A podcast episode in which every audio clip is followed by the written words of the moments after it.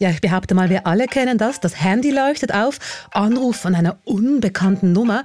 Was machst du, Ivan? Also in der Regel nehme ich kurz ab, wirklich. Wenn es ein Umfrageinstitut ist allerdings, dann hänge ich wortlos auf. So richtig sympathisch. Also ich nehme nicht mal ab. Google dafür die Nummer. Mhm. Pech für die Leute am anderen Ende der Leitung. Äh, Leute, die zum Beispiel Umfragen machen, à la Guten Tag, darf ich fragen, welcher Partei sie ihre Stimme geben? Und damit sind wir mittendrin in dieser Folge von Einfach Politik. Wir fragen, welchen Einfluss, welche Macht haben Wahlumfragen? Im Studio sind Ivan Santoro. Hallo. Ich bin Rina Telli. In einem Jahr wählt die Schweiz ein neues Parlament und man kann sagen, keine Wahlen ohne Wahlbarometer. Erst gerade ist das Wahlbarometer der SAG erschienen, war ja groß Thema in den Medien. Genau, und dieses neueste Wahlbarometer, also diese ausführliche Wahlumfrage, die hat aufgezeigt, dass die Grünen nach dem letzten Wahlsieg vor vier Jahren jetzt wieder verlieren. Die Grünliberalen, die gewinnen weiter und auch die FDP gehört wieder mal zu den Siegern. Also grosso modo kann man aber sagen, eigentlich bleiben die Verhältnisse stabil. So jedenfalls die Momentaufnahme, wie gesagt, ein Jahr vor den Wahlen. Du hast gesagt, Ivan, darüber will ich eine Folge machen. Wie ist denn das für dich? Wartest du gebannt auf so Wahlumfragen, weil du Inlandredakteur bist? Oder wie ist also, das? Ich kann schon noch schlafen, wenn du das meinst. Und es ist ja auch nicht die erste Wahlumfrage und übrigens auch noch nicht die letzte. Es folgen noch vier dann im nächsten Jahr. Aber ja, ich finde es immer sehr spannend zu sehen, was verschiebt sich da, was für Themen sind aktuell bei der Bevölkerung. Ja, das interessiert mich schon. Und die jetzige, die muss ich sagen, ist insofern interessant, weil jetzt startet eigentlich der Wahlkampf. Jetzt ist so ein bisschen Kick-off für die Parteien ein Jahr davor und das ist interessant zu sehen, was die Parteien jetzt mit diesen Umfrageresultaten mhm. anstellen. Also was Sie damit anstellen, ob Sie was damit anstellen, das hören wir dann in dieser Folge. Ich muss sagen, ich finde es ja auch spannend zu sehen, was so eine Wahlumfrage zeigt. Du hast es schön gesagt, so eine Momentaufnahme. Aber wenn ich es jetzt mal ganz böse formuliere, oder? Im Moment bringen mir andere Prognosen mehr. Also wenn ich die Wetterprognose anschaue, dann weiß ich, muss ich einen Schirm mitnehmen oder nicht. Bist du sicher? Diese Woche waren die Prognosen jetzt auch nicht so toll. Das stimmt. Ich hatte auch schon nasse Füße, da hast du recht. Aber was ich damit sagen will, es geht noch ein Jahr bis zu den Wahlen. Ich empfinde, wie andere Themen als dringlicher. Nehmen wir die, die Strompreise zum Beispiel. Eben, es geht noch ein Jahr, es kann sich alles noch ändern bis dahin. Darum, was bringen solche Wahlumfragen? Wem bringt das was? Zum Beispiel aus Sicht von Wählerinnen und Wählern oder von Parteien? Das ist eine gute Frage und das wollte ich genau auch wissen. Und zwar von dem Mann, der diese Wahlumfragen verantwortet und macht. Es ist Michael Herrmann, er ist Politikwissenschaftler und Leiter der Forschungsstelle Sotomo. Es geht ein bisschen darum, also Umfrage ist eine Art der Möglichkeit, das zu thematisieren, vielleicht ein bisschen zu warnen für die eine Richtung oder die andere Richtung, zu sagen, hey, da, da gibt es eine Chance, dass man das gewinnen kann. Und das macht eigentlich erhöht das Interesse an diesen Themen. Und das ist auch demokratiepolitisch gut. Wenn sich mehr Leute für das Thema interessieren, gehen sie tendenziell auch abstimmen. Also der Macher der Umfrage sagt, solche Umfragen seien wichtig für die Demokratie. Man muss auch sagen, Hermann verdient damit sein Geld. Es ist eine SRG-Umfrage, das heißt, sie ist bezahlt von GebührenzahlerInnen.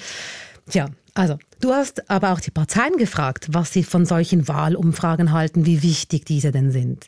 Ja, und die meisten, die äußern sich zurückhaltend, würde ich mal sagen. Man merkt halt schon, der Wahlkampf hat begonnen. Mhm. Aber doch zusammenfassend kann man sagen, der Tenor ist so ein bisschen, ja, das ist ein guter Gradmesser, wie man so gerade in Form ist, heißt es von links bis rechts, aber als Prognosen will eigentlich keine Partei dieses Umfrageresultat sehen. Warum SVP nicht? Weil man, weil sie eben zu ungenau sind, weil es mhm. auch zu lange geht bis zu den Wahlen.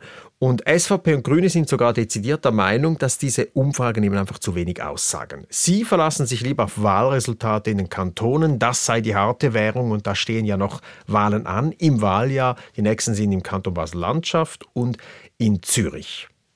Das heißt also eben nicht alle sind Fan von Wahlumfragen. Sie sind ja auch umstritten, weil sie a daneben liegen können und weil B-Umfragen einen Einfluss haben können auf den Ausgang einer Wahl. Auch das hört man ja immer wieder.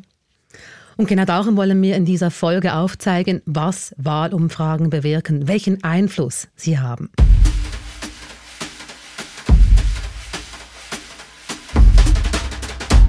Schauen wir uns als erstes mal an, wie solche Wahlumfragen überhaupt entstehen. Es gibt die klassische Befragung am Telefon, es gibt die Online-Befragung und eigentlich, weil wir ja gerne nah dabei sind, ja, eigentlich, Ivan, wolltest du dabei sein bei so einer Telefonumfrage, damit du dir selbst ein Bild machen kannst, wie das so abläuft? Ja, aber so weit kam es ja gar nicht. Genau, wir wollen ja immer ein bisschen Ambiance auch bei Einfachpolitik, so ein bisschen Making-of aufzeigen, wie das geht. Und ich habe mir so vorgestellt, ich gehe da in so ein Großraumbüro bei Michael Herrmann, eben bei diesem Sotomo-Institutsleiter, äh, und da sind ganz viele Leute dran, die machen dann so Telefonumfragen, die fragen die Leute, was wählen sie, wer sind sie und so. Aber es gibt gar keine Telefonumfrage mehr bei Sotomo. Warum? Das ist überholt, man macht heute alles online. Hauptgrund ist, man erreicht die Leute nicht mehr per Telefon, denn wer hat schon noch einen Festanschluss? Mhm. Also Jüngere, alles unter 40 Jahren kaum mehr. Und wer nimmt am Handy ab? Rina, ja. du bist es Nein. nicht. Also setzt man auf online.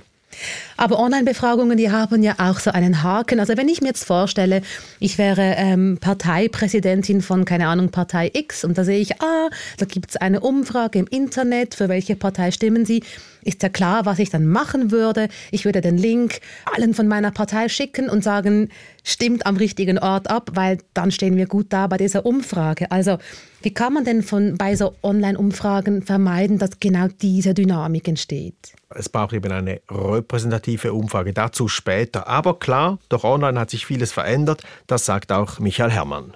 Also grundsätzlich ist, ist es wirklich eine Herausforderung, dass ihr eben eigentlich nicht mehr klassische repräsentative Befragungen machen könnt, wie das früher vielleicht noch der Fall war oder sicher einfacher zu machen war, weil ihr eben viele Leute gar nicht erreichen. Viele Leute sind gar nicht bereit, an einer Umfrage teilzunehmen. Also man hat immer eine Art selektive Verweigerungen. Man hat Gruppen, die mehr teilnehmen, andere, die weniger teilnehmen, selbst wenn das telefonisch machen. Und dann ist es eben auch eine Frage von der Methode. Wie macht man das? Wie gewichtet man das? Wie tut man das statistisch nachbearbeiten, dass man nachher ein möglichst gutes Resultat bekommt? Genau, sehr schwierig, wird auch immer wieder kritisiert, gerade die Gewichtung. Aber es ist schon spannend, was Hermann sagt. Also er sagt, man erreicht gewisse Gruppen nicht. Das heißt, gewisse Gruppen sind dann in einer Wahlumfrage nicht wirklich vertreten oder nicht so, wie sie in der Bevölkerung präsent sind. Und dann wird noch diese Umfrage dann auch noch auf den Plattformen der SAG, ähm, also da, auf diese Art und Weise kommt man dann an Menschen, die an dieser Umfrage mitmachen. Aber das ist auch nicht das gleiche Publikum bei der SAG wie jetzt, keine Ahnung, bei 20 Minuten oder bei Blick. Also wie kann man dann sicherstellen, dass man wirklich alle Gruppen erreicht und wenn man die nicht erreicht, wie macht man seine Umfrage repräsentativ, dass sie wirklich für die Bevölkerung, für die Wahlbevölkerung stehen kann? Das wirklich, das ist die große Herausforderung. Ähm, man muss aber hier sagen, zuerst wird so etwas wie ein Profil erstellt von den Leuten. Alter, Geschlecht, Beruf, Parteiinteressen, Wohnort und so weiter und so fort. Und da sieht man auch das ist ein SVP-Wähler, das ist ein SP-Wähler. Dann kommt dazu, du sprichst dann bei der SAG auf diesen Webportalen nimmt nur ein gewisser Teil mhm. äh, von der Bevölkerung äh, teil oder geht überhaupt auf. Das stimmt, aber Sotomo kann eben auch auf diese Stammadressen zurückgreifen. Das sind auch äh, Daten vom Blick beispielsweise, ein Blickpublikum, 20 Minuten Publikum, das ist viel breiter. Und dann das andere Missverhältnis Männer-Frauen ist mhm. auch immer so etwas, das machen viel mehr Männer mit bei den Online-Umfragen als Frauen. Da wird dann gewichtet, die werden dann aufgewertet. Also wenn man nur 20 Frauen hat und 80 Männer, werden die Frauen halt aufgewertet auf gleich viel wie die Männer. Und das sorgt immer halt auch wieder für Kritik, dass man sagt, diese Gewichtung, das sei schwierig, gerade auch Rechts-Links-Verhältnis und so. Das ist die große Herausforderung. Mhm. Ich habe mir mal die Fragen angesehen, die man dann so beantwortet bei einer Wahlumfrage. Und ähm, auch das kann eine Herausforderung sein. Also da gibt es natürlich so die klassische Frage, welche Partei wählen Sie? Oder wenn Sie die Partei wechseln, warum? Ich denke, solche Fragen, die kann man beantworten. Das, da weiß man ja, wo man persönlich steht. Aber dann hat er noch ganz komplexe Fragen darunter. Lass mich schnell zitieren.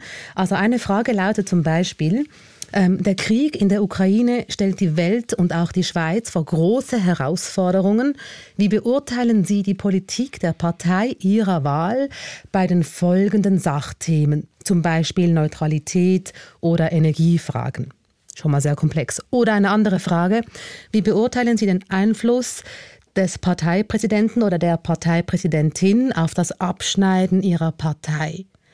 Ja, und ich muss jetzt schon sagen, ich meine, ich interessiere mich ja vor Politik, aber um so eine Frage wirklich seriös zu beantworten, ich würde mich bei solchen Fragen zum Teil aufgeschmissen fühlen, um das wirklich souverän zu beantworten. Bei manchen Fragen habe ich das Gefühl, hey, ich bin doch keine Politologin oder was. Also Gut, aber nehmen wir jetzt gerade das Beispiel mit den Parteipräsidenten, welchen Einfluss die haben, wie du sagst. Wenn du beispielsweise, nehmen wir an, in der FDP bist, dann weißt du ja, Thierry Burkhardt ist ja dann euer Präsident und da kannst du doch einschätzen, macht er einen guten Job oder nicht. Oder du wählst SP und hast eine Meinung zum Co-Präsidium Meier-Wermuth. Ich würde jetzt aber da behaupten, auch wenn man wählen geht, es ist eine anspruchsvolle Umfrage. Das klar, es geht hier nicht, liebst du lieber Pizza oder Pasta. es ist schon ein bisschen äh, inhaltlich anspruchsvoller, da gebe ich dir recht. Wir haben gehört, wie Umfragen entstehen, wie detailliert gefragt wird. Das ist alles schön und gut. Aber Wahlumfragen, die können ja auch wirklich ganz fest daneben liegen. Was mir in den Sinn kommt als erstes ist zum Beispiel, wenn wir aber dann müssen wir ins Ausland schauen, wenn ich an die US-Wahlen denke, 2016, ähm, als Clinton gegen Trump angetreten ist, da lag Hillary Clinton in den Umfragen vorne, wie es herauskam. Das wissen ja, wir. Da war die Hölle los in den Redaktionsstuben. Oder ein anderes Beispiel ist der Brexit. Oder wenn wir ein Beispiel nehmen aus der Schweiz, ist zwar keine Wahl, es war eine Abstimmung, aber wenn wir die Minarett-Initiative nehmen, das war 2009 auch schon einen guten Moment her, da hat es ja zum Beispiel in der Umfrage der SAG geheißen, dass eine Mehrheit äh, Minarette nicht verbieten will, also 53 Prozent. Und am Ende haben sich alle die Augen gerieben, weil das Minarettverbot angenommen wurde mit 7 57 Prozent. Also kann man jetzt sagen, Umfragen liegen einfach auch oft daneben. Jein, das sind jetzt wirklich krasse Beispiele, die du da nennst. Ich würde mal ganz vereinfacht sagen, immer wenn es knapp wird, auch bei den Umfragen, knapp ja, knapp nein, dann wird es fehleranfällig oder aber die Umfragen, die werden falsch interpretiert. Genau, das ist auch ein wichtiger Punkt, dass es das eine ist, wie, wie, genau ist die Umfrage und das andere ist, wie wird sie interpretiert. Und das kann einfach wirklich so Situationen geben, in der Schweiz ist das ein bisschen bei der Minarett-Initiative, aber noch mehr bei der Masseinwanderungsinitiative. Bei Brexit, bei Trump, das waren alles Beispiele, gewesen, wo sich ganz viele Expertinnen und Experten nicht haben vorstellen können, dass eine Mehrheit der Bevölkerung sich für das entscheidet. Und darum ist der Schock umso grösser gewesen. Und da muss man auch ein sagen, sind die Umfragen manchmal auch ein bisschen gäbige, wie soll ich sagen, so, äh, kann man wieder, wieder, wieder äh, auf einen Esu oder einen Sack schlagen, äh, wenn man kann sagen okay, ich bin nicht schuld, die Umfragen sind schuld, dass ich das falsch eingeschätzt habe. Ja, er gibt jetzt einfach äh, quasi den Fehler weiter. Aber trotzdem, oder? Umfragen, die können falsch liegen. Eine Vermutung von mir, vermutlich kann man ja auch den Befragten nicht immer ganz trauen. Bleiben wir beim Beispiel Minarett, oder? Da haben vermutlich viele sich nicht getraut zu sagen, was sie wirklich denken und dass sie Minarette verbieten wollen. Ja, so ein bisschen die Macht der sozialen Erwünschtheit. Also man getraut sich nicht zu sagen, dass man gegen Minarette ist und sagt dann, ich stimme da nein und heimlich stimmt man dann doch ja. Früher war das sogar noch extremer bei Telefonumfragen. Da hatte man noch mehr Hemmungen, dem Gegenüber zu sagen, das ist ja dann, das war ja eine Person, die mhm. einen befragt hat. Heute bei Online ist das ein bisschen weniger der Fall. Dafür erreicht man halt gewisse Kreise nicht mehr. Gerade Tatsache, dass es so lange her ist und dass es immer noch das berühmteste Beispiel ist von der Schweiz, kann ja, kann ja einfach heissen, hey, es ist ja eigentlich meistens recht gut gelaufen. Ja, da nennt jetzt Hermann wieder diese Minarettabstimmung, die war 2009, aber es gibt auch noch aktuellere mhm. Beispiele, zum Beispiel das CO2-Gesetz, das ist jetzt noch nicht lange her. Auch mhm. da ging man in den Umfragen von einem Jahr aus. Es gab dann ein knappes Nein. Oder die letzten eidgenössischen Wahlen, äh, da gab es zwar Gewinne für die Grünen gemäß Umfragen, aber die haben noch viel mehr gewonnen, als die letzten mhm. Umfragen vorausgesehen haben. Also auch da lag man etwas daneben. Also und letztendlich eben so, so eine Dynamik, wie wir dann hatten, und auch zum Teil die Demobilisierung von der SVP haben wir in diesem Ausmaß nicht vorausgesehen. Das ist richtig. Also die Grünen haben viel mehr gewonnen, als Hermanns Prognose vorausgesehen hat und die SVP hat mehr verloren, als diese Prognose vorausgesehen hat. das finde ich interessant. Warum kann man denn nicht voraussehen, wie groß eine Partei ihre Basis mobilisieren kann?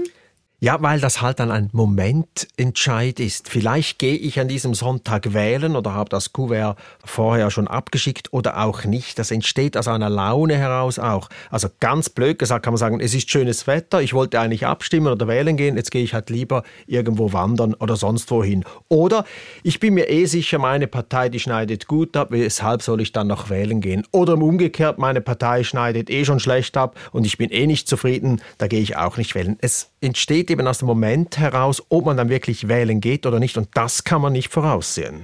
Traurig, aber wahr. Es gibt ja den Spruch, Ivan, trau keiner Statistik, die du nicht selbst gefälscht hast. Gilt das auch für Umfragen? Ich würde sagen, man kann sicher wirklich so ummünzen. Es gibt halt schon immer wieder ganz hässliche Beispiele. Nehmen wir ein Beispiel wieder aus dem Ausland, Österreich. Da wurden Umfragen frisiert, die den Politiker Sebastian Kurz im besten Licht zeigten. Vielleicht wissen Sie einen noch, das gab mhm. riesige Schlagzeilen.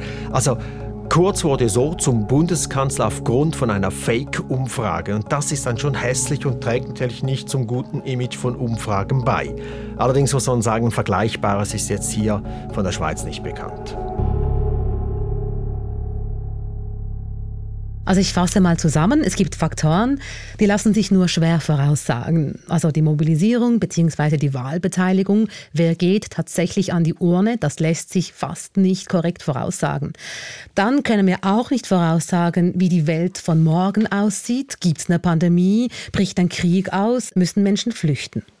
Ivan, ich möchte im letzten Teil der Folge noch einmal so auf die Frage zurückkommen, die uns äh, motiviert hat, äh, diese Folge zu machen, nämlich welchen Einfluss solche Umfragen haben. Sind denn Wahlumfragen einfach eine Momentaufnahme, ein Stimmungstest, nicht mehr, nicht weniger? Also laut Michael Herrmann sind sie schon mehr. Implizit sind es natürlich schon Prognosen. Man, also man vergleicht es ja auch mit dem Resultat. Du sagst, das war jetzt eine gute Umfrage oder eine schlechte. Da misst man einfach, wie nahe ist es beim Resultat. Indem man sagt, es ist eine Momentaufnahme und keine Prognose, tut man sich einfach ein bisschen absichern und sagen, hey, es kann noch etwas passieren. Eben die Mobilisierung kann noch eine Rolle spielen. Wir haben das vielleicht nicht alles genau richtig erfasst oder können es noch nicht erfassen zum Zeitpunkt der Erhebung. Aber am Schluss ja, kann man, es ist schwierig, sich rauszuschwätzen damit, das ist jetzt alles noch nachher passiert. Darum, es ist eine Art schon die Idee, dass man probiert, etwas vornwegzunehmen. Sonst müsste man es nicht machen.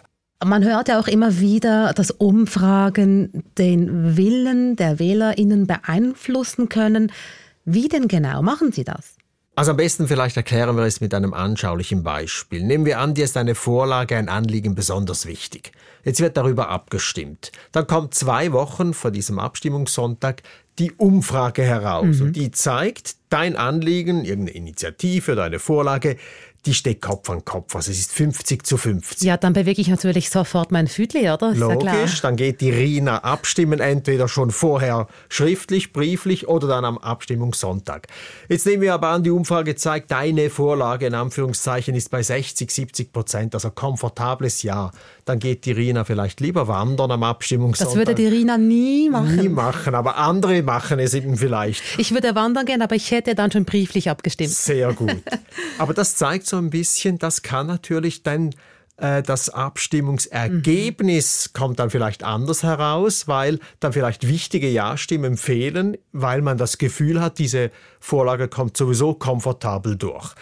Das ist so ein Beispiel. Bei den Wahlen jetzt hier, ein Jahr vor den eidgenössischen Wahlen, mit diesen kleinen Veränderungen ist das natürlich ein bisschen anders. Da gibt es jetzt, oder würde ich jetzt mal sagen, ähm, wird der Wählerwille noch nicht so beeinflusst da sieht man dann vielleicht, okay, meine Partei, die ist gut dran und so, oder sie ist nicht so gut dran, aber ich kann ja jetzt noch nicht abstimmen. Es geht ja noch ein Jahr. Eben schon alleine, weil das Wahlkuvert noch nicht zu Hause liegt, nehme ich es mal mit Interesse zur Kenntnis, aber dann lasse ich es auch im Hinterkopf gespeichert, oder? Genau. Und ich habe das übrigens auch die Parteien gefragt, wie viel Einfluss diese Umfragen haben und da gehen die Meinungen auseinander. Jörg Großen beispielsweise von der GLP sagt, ich glaube, es wird überbewertet. Ich glaube, diese Umfragen sind gut, um so einen gewissen Trend festzustellen, festzuhalten, vielleicht auch gewisse einzelne Fragestellungen rauszunehmen für die Parteien. Aber ich glaube nicht, dass es eine große Beeinflussung der Bevölkerung ist. Das wird überbewertet. Und auch die SP ist der Meinung, dass der Einfluss gering ist auf die Wählerinnen und Wähler. Ähnlich sieht es die FDP. Grüne und SVP hingegen, die glauben sehr wohl, dass solche Umfragen den Wählerinnenwillen beeinflussen. So sagt beispielsweise Grünen-Präsident Balthasar Glättli. Die Berichterstattung über die Politik, ja, die beeinflusst natürlich die Wählenden. Und das gilt entsprechend auch für die Berichterstattung und Kommentare zu den Umfragen. Auch Marcel Dettling sieht das so, er ist sowieso überhaupt kein Umfragefreund. Er hoffe immer, dass die SVP nicht so gut abschneide, denn es kann durchaus dazu führen, wenn die Umfragewerte zu gut sind, dass die Leute dann zu Hause bleiben und sagen, ja, mich braucht es jetzt nicht an der Urne. Also Umfragewerte sind immer heikel, um sie deuten zu können, aber sie sind noch viel heikler, um dann die falschen Schlüsse daraus zu ziehen. Dass Umfragen so einen Mobilisierungseffekt auslösen können, wie es eben auch Dettling vermutet, davon ist auch Michael Herrmann überzeugt. Das sei aber keine Verfälschung des Wählerwillens und demokratiepolitisch sei es auch nicht problematisch, sondern im Gegenteil.